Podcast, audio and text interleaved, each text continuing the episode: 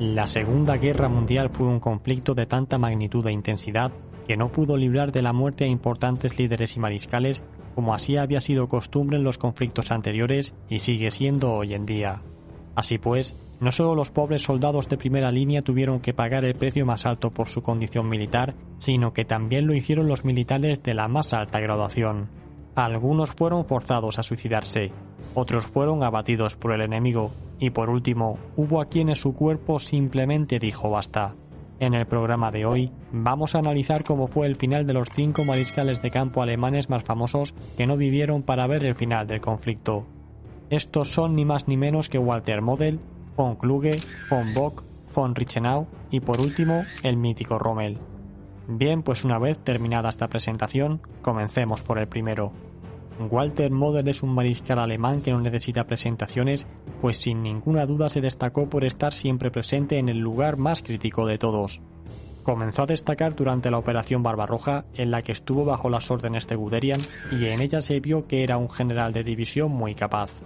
Posteriormente se ganó el respeto de Hitler en sus acciones defensivas cuando los soviéticos contraatacaron en las inmediaciones de Moscú a finales de 1941. A partir de este punto pudo defender de forma exitosa el saliente de Racev y frenó todas las ofensivas soviéticas que lanzó Zhukov en dicho sector. Continuó combatiendo en el frente oriental hasta finales de 1944, participando en las acciones más importantes que se desarrollaron entre el ejército rojo y el alemán. Tras impedir que los soviéticos tomasen Varsovia y estabilizar el frente en las inmediaciones del río Vístula, fue trasladado al frente oriental para intentar taponar la brecha que los aliados habían abierto en el sector de Normandía. Cabe destacar que durante toda esta etapa final, Model al igual que otros muchos generales alemanes no estaban pasando por un buen momento, pues soportar la carga de todas esas derrotas, con todos los miles de muertos que había bajo su mando, no fue nada fácil. Debido a esto, algunos de ellos como Model o Ramstedt recurrían a beber algo más de la cuenta por la noche. Walter Model fue ocupando varios puestos hasta que finalmente a principios de septiembre de 1944 fue nombrado comandante del grupo de ejércitos B en el frente occidental, pudiendo desbaratar la operación Market Garden con la que Montgomery pretendía entrar en Alemania. Fue por esta época en la que el resultado de la guerra estaba muy en contra para los alemanes, pues el Tercer Reich ya se encontraba totalmente cercado por todos los frentes cuando Walter Model emitió el siguiente comunicado a sus tropas. Soldados, hemos perdido una batalla, pero les aseguro que no perderemos la guerra.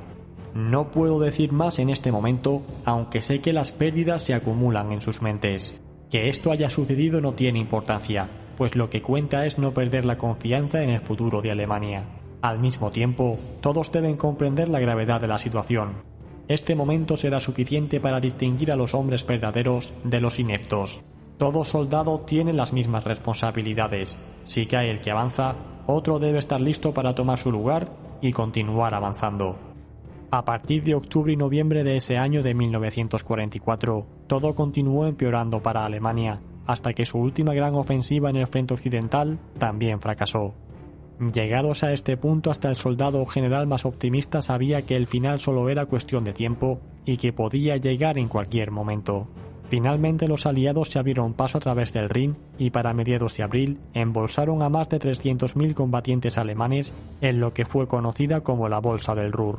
Con todo perdido y sin ninguna esperanza, y tras haber sido acusado tanto él como sus hombres de traición por parte de Goebbels, el mariscal Walter Model se adentró en un pequeño bosquecillo cerca de Lintorf y se suicidó. Uno de los últimos comentarios que hizo su ayudante justo antes de suicidarse ese 21 de abril de 1945 fue el siguiente.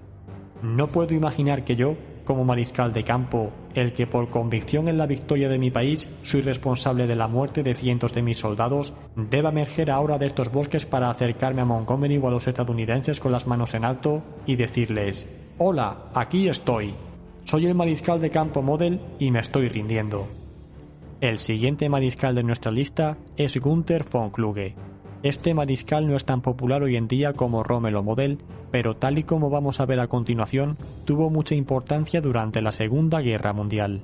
En primer lugar, estuvo a los mandos del cuarto ejército alemán durante las campañas de Polonia, Francia y Barbarroja.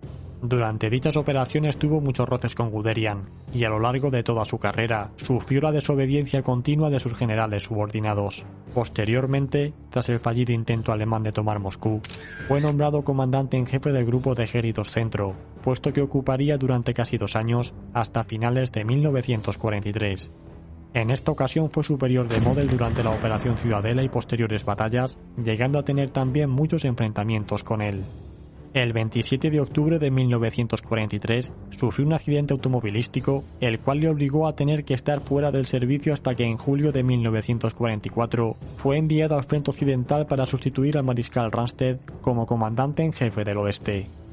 Poco más tarde se produjo el atentado contra Hitler del 20 de julio, lo que provocó miles de arrestos y que todo el mundo fuese puesto bajo la lupa de la Gestapo.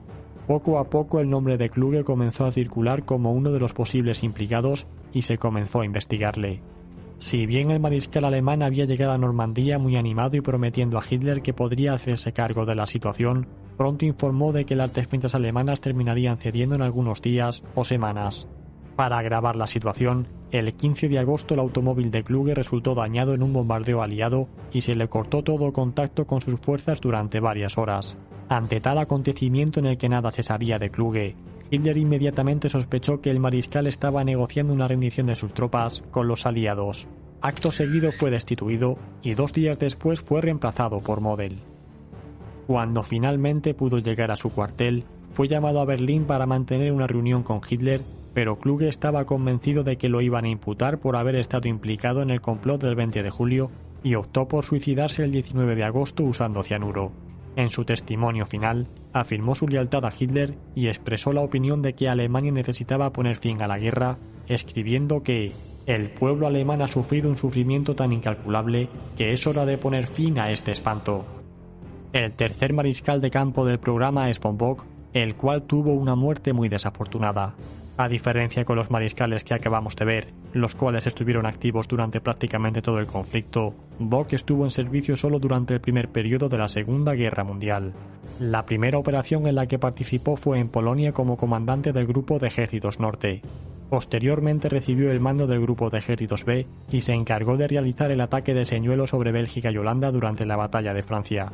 Debido a esta acción, el 19 de julio de 1940 fue ascendido a mariscal de campo. Durante el verano siguiente sería el encargado de comandar al grupo de ejércitos centro durante la Operación Barbarroja, siendo esta la formación más potente del ejército alemán. Bock fue destituido de su mando el 19 de diciembre de 1941 tras el fracaso ante Moscú, aunque fue rápidamente llamado de nuevo al servicio para hacerse cargo de la situación del grupo de ejércitos sur tras la muerte precisamente del mariscal que vamos a ver a continuación. Allí se encargó junto con Paulus de contener las distintas ofensivas soviéticas durante la segunda batalla de Kharkov, pasando posteriormente al ataque en la ofensiva alemana de 1942, conocida como la Operación Azul. Si bien esta operación se inició el día 28 de junio con el objetivo en primer lugar de llegar hasta el Volga para proteger este flanco y posteriormente avanzar hasta el Cáucaso, a los pocos días Hitler decidió dividir al grupo de ejércitos sur y ordenó avanzar hacia los dos objetivos de forma simultánea. Esto provocó muchas protestas por parte de Bock, el cual finalmente fue destituido el día 17 de julio de 1942 y ya no volvió a ocupar ningún cargo militar durante el resto del conflicto. Así pues, si ya no dirigió ningún ejército, ¿cómo es posible que muriese antes de la finalización de la Segunda Guerra Mundial? Todo ocurrió el día 3 de mayo de 1945, una vez que el propio Hitler estaba muerto y Berlín había caído en manos soviéticas. Bock tenía muy buena relación con von Manstein, el cual le dijo que acudiese a su residencia de Hamburgo para hablar con él, para que intentase ocupar algún cargo en el nuevo gobierno que el almirante Denich estaba organizando. Durante su viaje por carretera, su coche fue atacado por un avión inglés, el cual ametralló el vehículo y mató a toda la familia del mariscal en el acto. Si bien Bock pudo sobrevivir a este ataque, murió al día siguiente a causa de sus heridas. El siguiente mariscal de nuestra lista que murió durante la Segunda Guerra Mundial fue un buen amigo del famoso Paulus, siendo este Walter von Reichenau. Este mariscal, tal y como vamos a ver a continuación, tuvo una doble muerte trágica. Su historia durante este conflicto comienza con el ataque alemán sobre Polonia en 1939, en el que Reichenau se encontraba a los mandos del décimo ejército alemán. Posteriormente vuelve a participar en la batalla de Francia comandando el sexto ejército alemán, lo que lo lleva a ser ascendido mariscal de campo junto con otros generales como el propio von Bock, Keitel o Kluge. Durante el verano siguiente, ya en la campaña contra la Unión Soviética, siguió a los mandos del sexto ejército alemán, encuadrado dentro del grupo de ejército sur. Tras la destitución de Ransted en noviembre de ese mismo año debido a las dificultades que encontraron los alemanes en Rostov, Reichenau ocupó su puesto. Hay que destacar que este mariscal era uno de los favoritos de Hitler en este momento. Por desgracia para él, no pudo estar mucho tiempo a los mandos del grupo de Ejército Sur, pues el 14 de enero de 1942 sufrió un derrame cerebral mientras realizaba su carrera rutinaria a unos 20 grados bajo cero.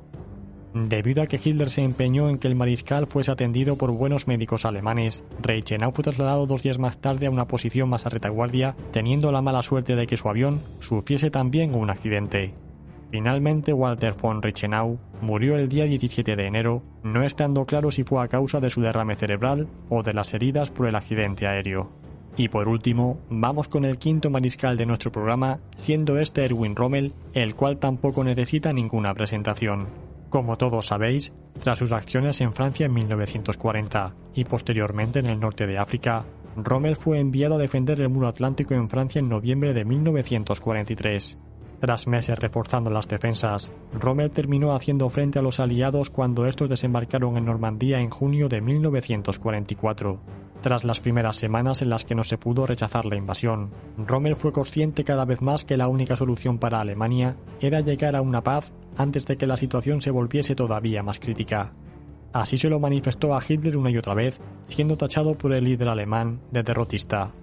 Durante el día 17 de julio, cuando las defensas alemanas en Normandía estaban a punto de ceder, Rommel sufrió el ataque de un avión canadiense que a punto estuvo de costarle la vida. Unos días más tarde se produjo el atentado contra Hitler, y debido a que se detuvo a muchos hombres cercanos a Rommel, no tardó mucho en vincularse también al mariscal alemán con el complot.